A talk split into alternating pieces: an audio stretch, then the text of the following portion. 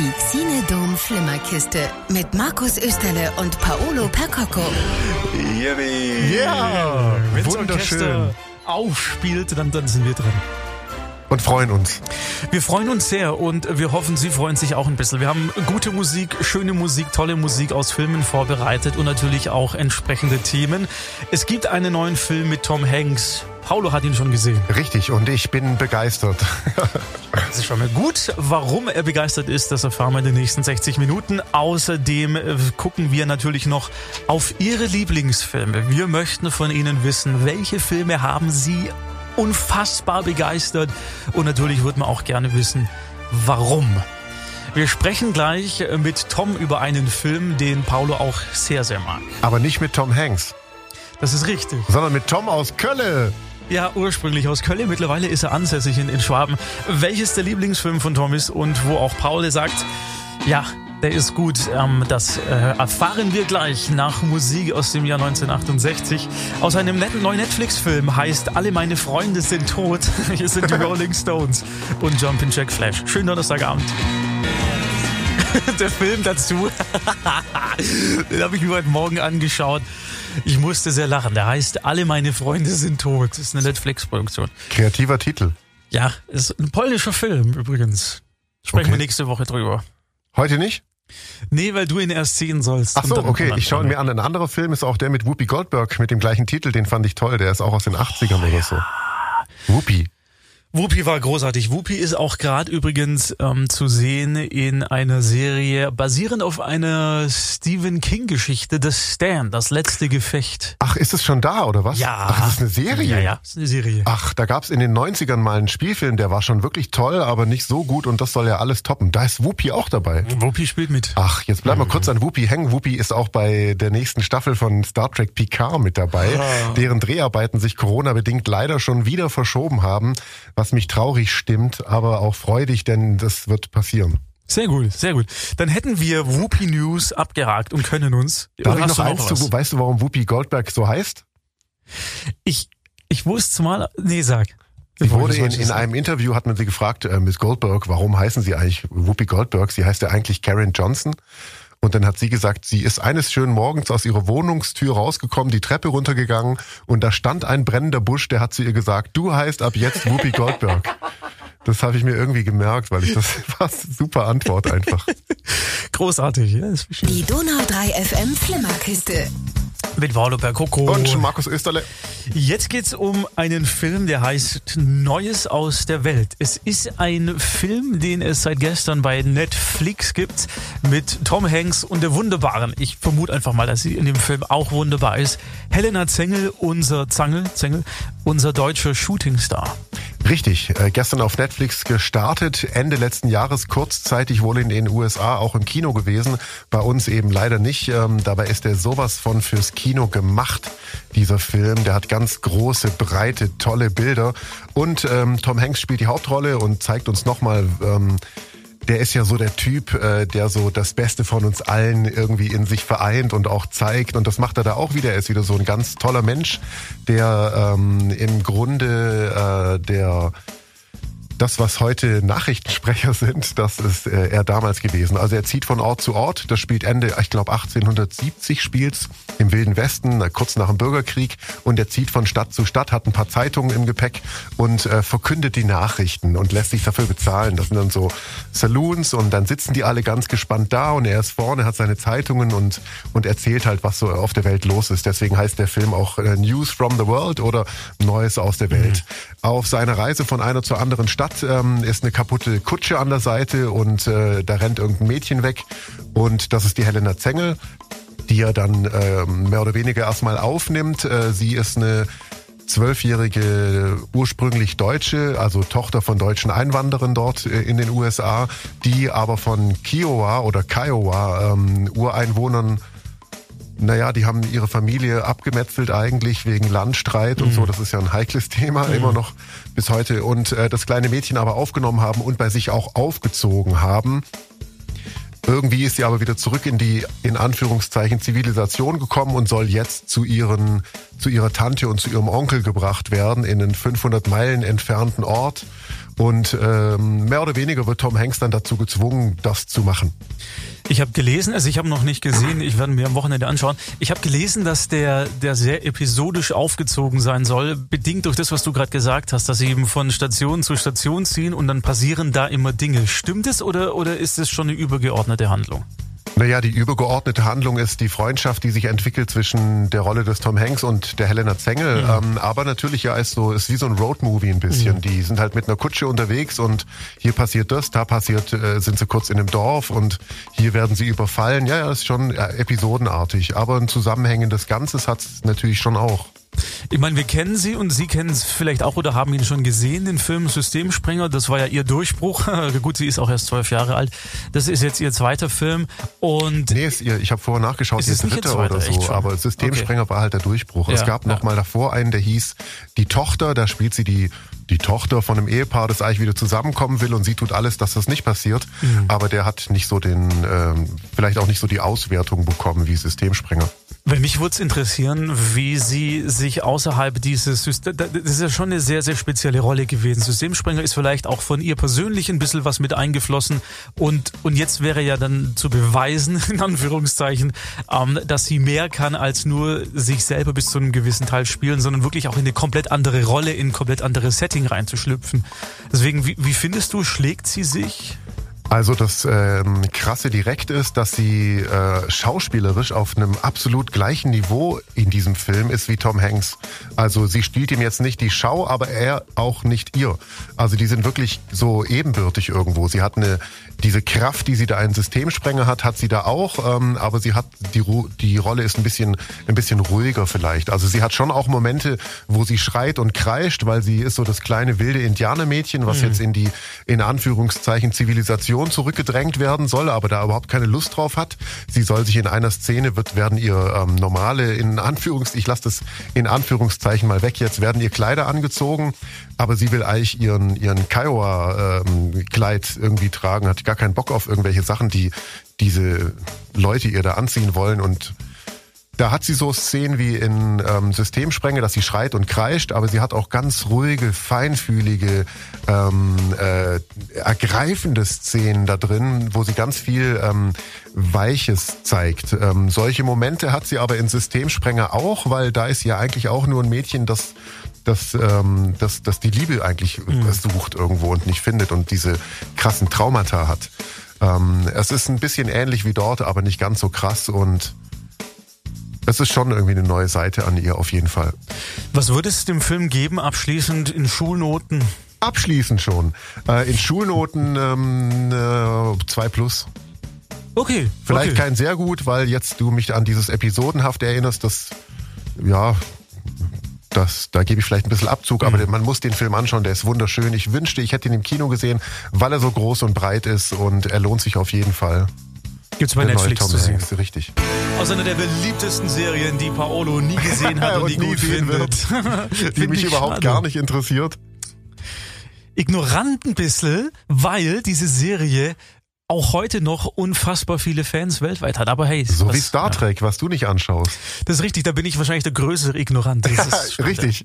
Die Rembrandts aus Friends natürlich und I'll be there for you 18 Minuten nach sieben. Die Donau 3 FM Flimmerkiste mit Paolo Percoco und Markus Österle. Wir suchen Ihre Lieblingsfilme. Wenn Sie sagen, ich möchte der ganzen Nation sagen, welches mein Lieblingsfilm oder meine Lieblingsserie ist, nichts leichter als das. Springen Sie über Ihren Schatten. Er kann gar nicht so groß sein. Wir sind auch super nett. Sie kriegen sogar noch Gummibärle im besten Fall von uns geschenkt, wenn Sie sich denn melden über die 08000 490 400 oder eine WhatsApp ins Studio schicken. Die Nummer gibt's auf donau3fm.de. Und wir sprechen jetzt mit Tom, dein Lieblingsfilm Lieblingsfilm ist Gladiator, ne? Gladiator ist ein Hammerfilm. Wann hast du den zum ersten Mal gesehen? Hast du den im Kino gesehen? Äh, Kino leider äh, verpasst. Ah, tatsächlich? Aber ja, ich hatte zwar die, die Vorschau gesehen, es kam in den Tagesthemen, da wurde mal ein Tagesthema draus gemacht, wie der Ridley Scott das alte Kolosseum wieder belebt hat. Aha. Und das hatte ich gesehen und dann da habe ich gedacht, ich muss den im Kino sehen, war aber dann leider abkömmlich.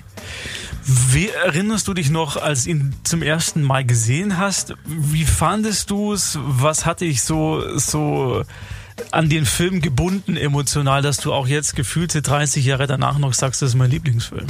Die Handlung und mit Emotionen, wie der Film aufgebaut ist und wie der Russell Crowe da in den Arenen ganz am Anfang, Mhm. wo der, wo der die Leute abmetzelt und, und dann das Schwert in den, in den Sand schmeißt und dann auch praktisch den Obersten auf die Füße spuckt.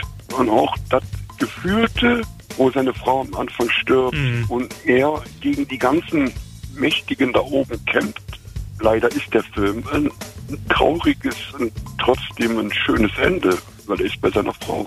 Ja, hast du auch Flennen? Also ich habe Rotz und Wasser geheult am Ja, Ende. aber- und dann, ich muss eins sagen. Erstens, der Joaquin Phoenix Mhm. hätte einen Oscar verdient. Absolut. Ja. Er spielt, glaube ich, er spielt ja den Bösewicht in dem Den Film. Kaiser, den, ja, genau, den. Kaiser. den spielt er, den spielt er aber genial. Mhm. Russell Crowe hat den Oscar gekriegt. Und dann fehlt noch der Oscar für Hans Zimmer.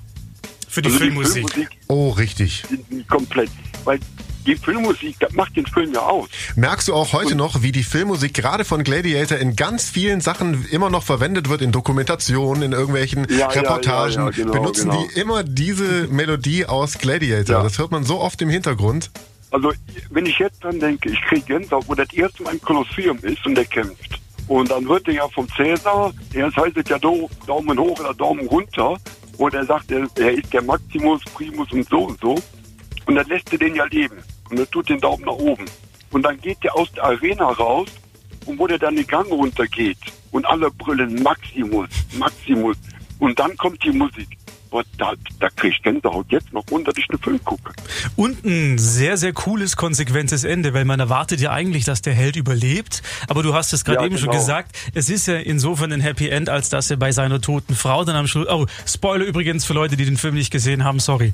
ähm, er stirbt am Ende und, und ist dann Ja. wieder bei seiner Frau. Und bei seinem Kind. Es war ja Und bei auch immer Kind. mal wieder im Gespräch, dass es eine Fortsetzung geben soll. Insofern, Nee, nee, bloß keine Fortsetzung. Möchte ich äh, bitte auch nicht.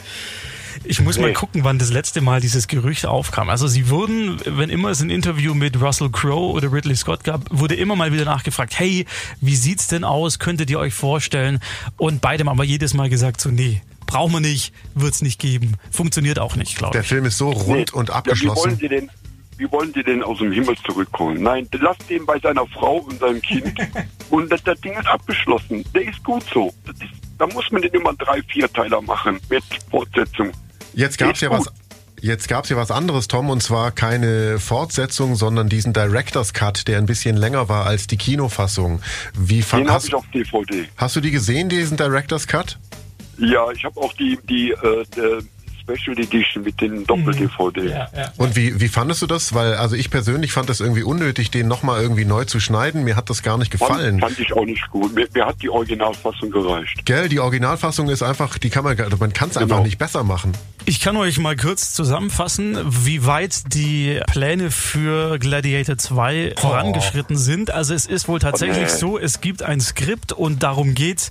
25 bis 30 Jahre später steht nun der junge Lucius, also das ist der Sohn, Ah, im Mittelpunkt. ja. Der Sohn von ist- Kaiserschwester Lucilla soll sich an den Gladiator Maximus erinnern, der ihm einst das Leben rettete. Er will seinem Vorbild nacheifern und selbst für Gerechtigkeit sorgen. Das ist die Idee für eine mögliche Fortsetzung, die kommen könnte. Ja. Tom Nee. ist nicht begeistert. Ist. Nee, brauche ich nicht. Nee, es gibt Also, bestimmt nee. ganz viele tolle Drehbücher, die besser sind als irgendein, irgendein Teil 2.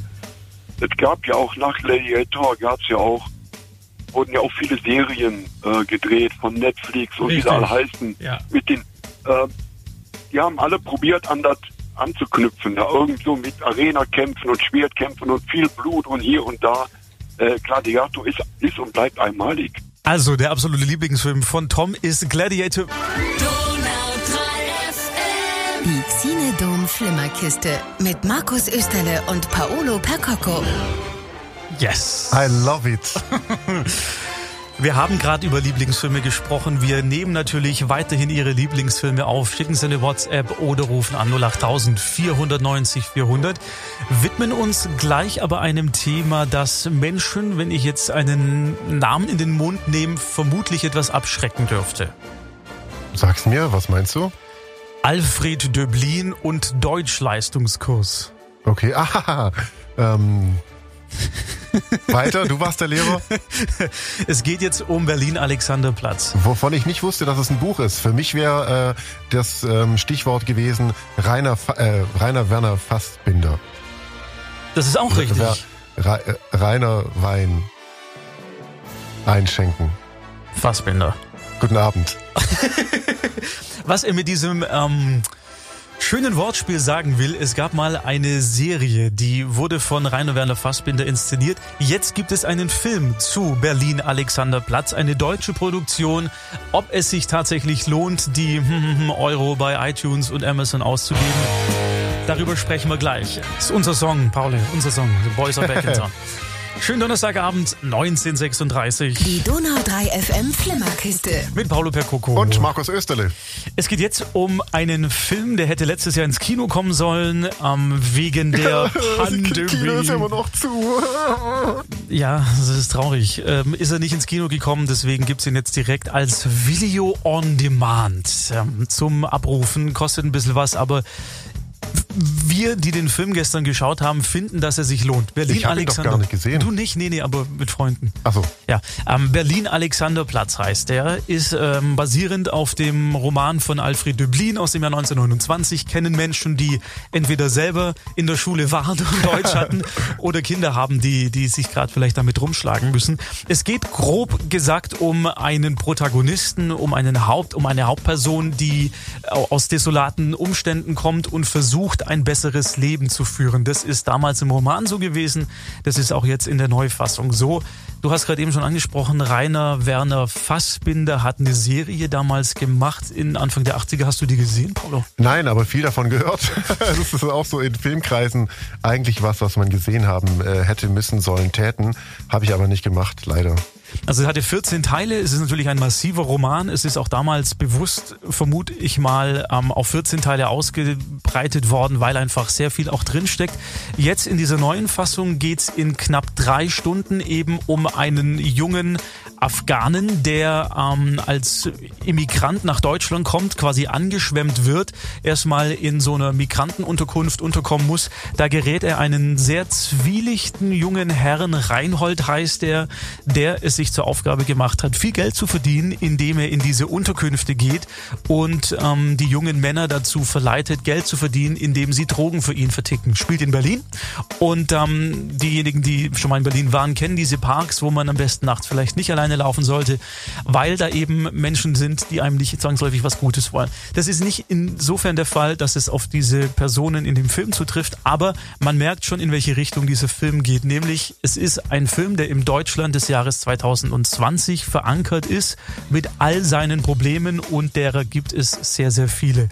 Dann ähm, lernt er eine junge Frau kennen und daraus entwickelt sich eine Liebesgeschichte. Er kommt aber nie so wirklich von diesem Reinhold weg, bis dann, und mehr will ich eigentlich nicht verraten, das Drama seinen Lauf nimmt. Interessant ist ja, dass äh, der Film quasi 100 Jahre nach dem Buch spielt und sich nicht wirklich viel verändert hat. Es gibt immer noch äh, Großstädte und ähm, zerstörte arme Leute, die mit dem Leben nicht zurande kommen. Das ist irgendwie äh, das menschliche Urdrama, äh, glaube ich, das sich da abspielt. Und der Film macht es sehr, sehr clever, indem er nicht die, die Rassismuskeule schwingt und sagt, äh, wir haben dieses Problem und ich klöppel's euch jetzt in die Köpfe rein und bitte macht da was, denkt mal um. Sondern der, der Regisseur ist ähm, Burhan Kurbani, ist ein deutscher Regisseur mit afghanischen Wurzeln. Ist, glaube ich, sein dritter Spielfilm erst gewesen. Also der ist noch gar nicht so lange dabei, hat auch selber das Drehbuch mitgeschrieben mit äh, Martin Behnke zusammen. Und die beiden haben da wirklich was richtig, richtig Tolles geschaffen. Also es sind fünf Kapitel unterteilt. Jella Hase spielt eine, eine, eine große Rolle, die spielt dann seine Freundin.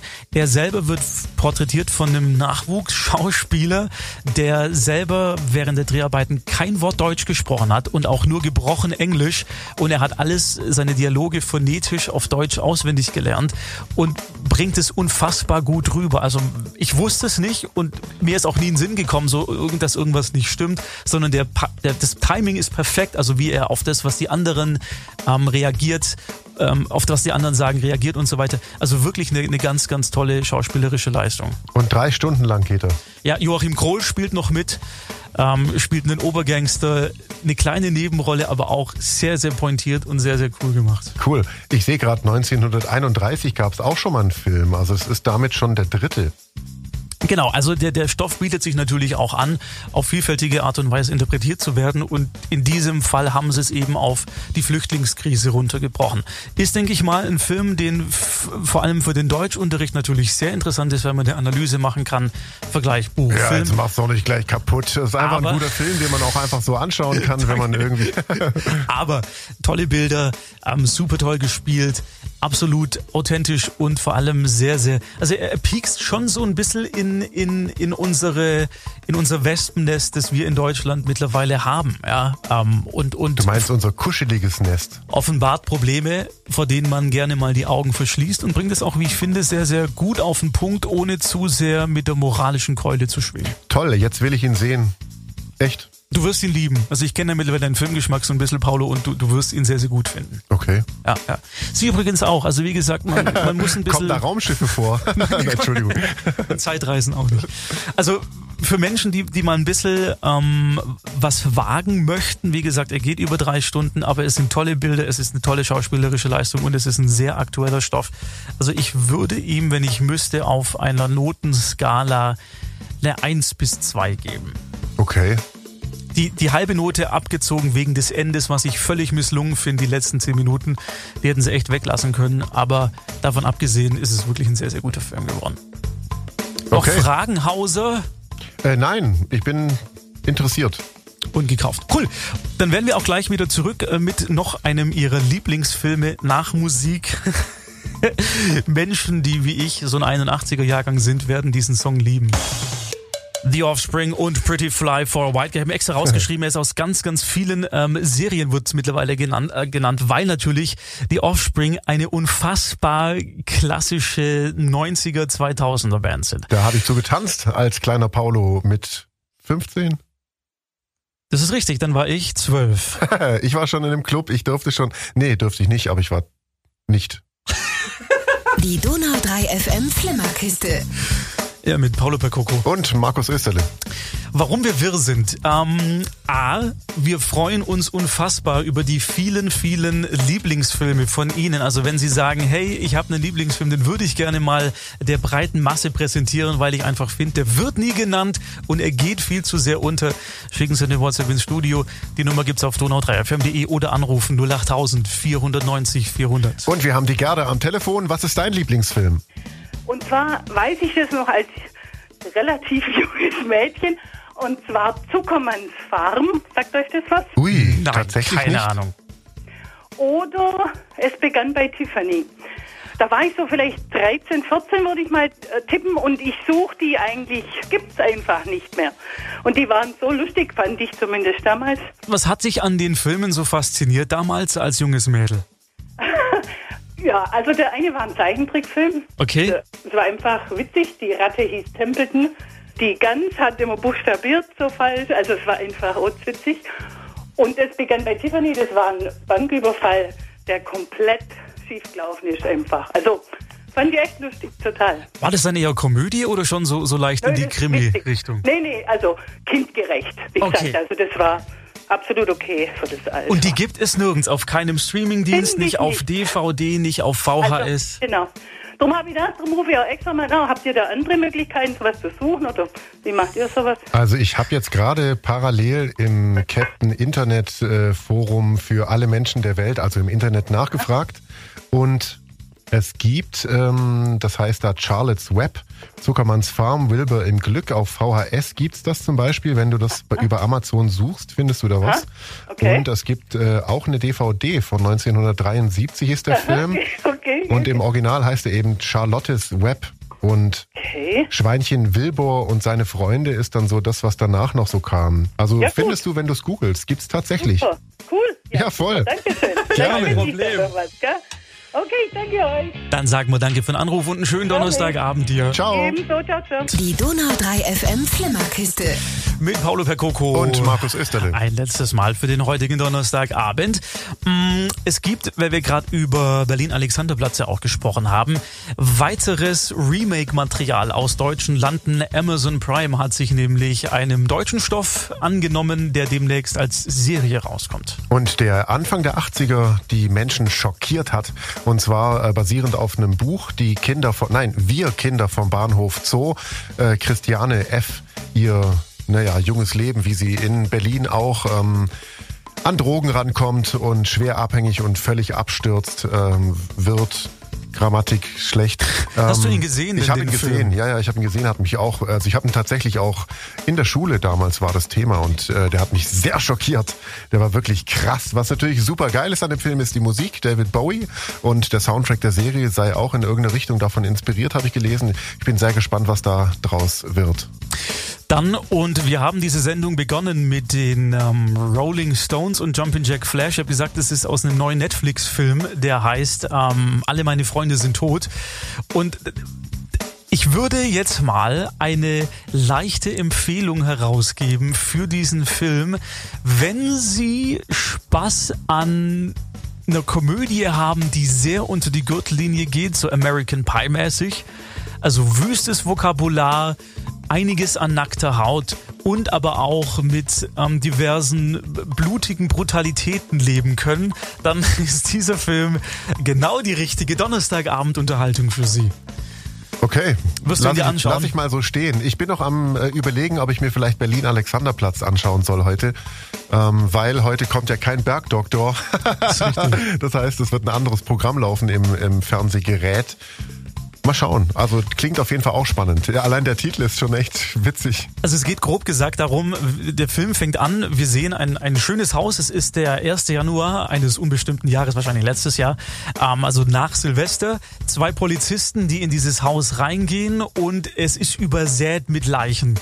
Und die Okay. beiden Polizisten überlegen sich natürlich, hm, was, was kann da passiert sein? Warum sind da so viele tote Menschen, vor allem junge Menschen vor uns?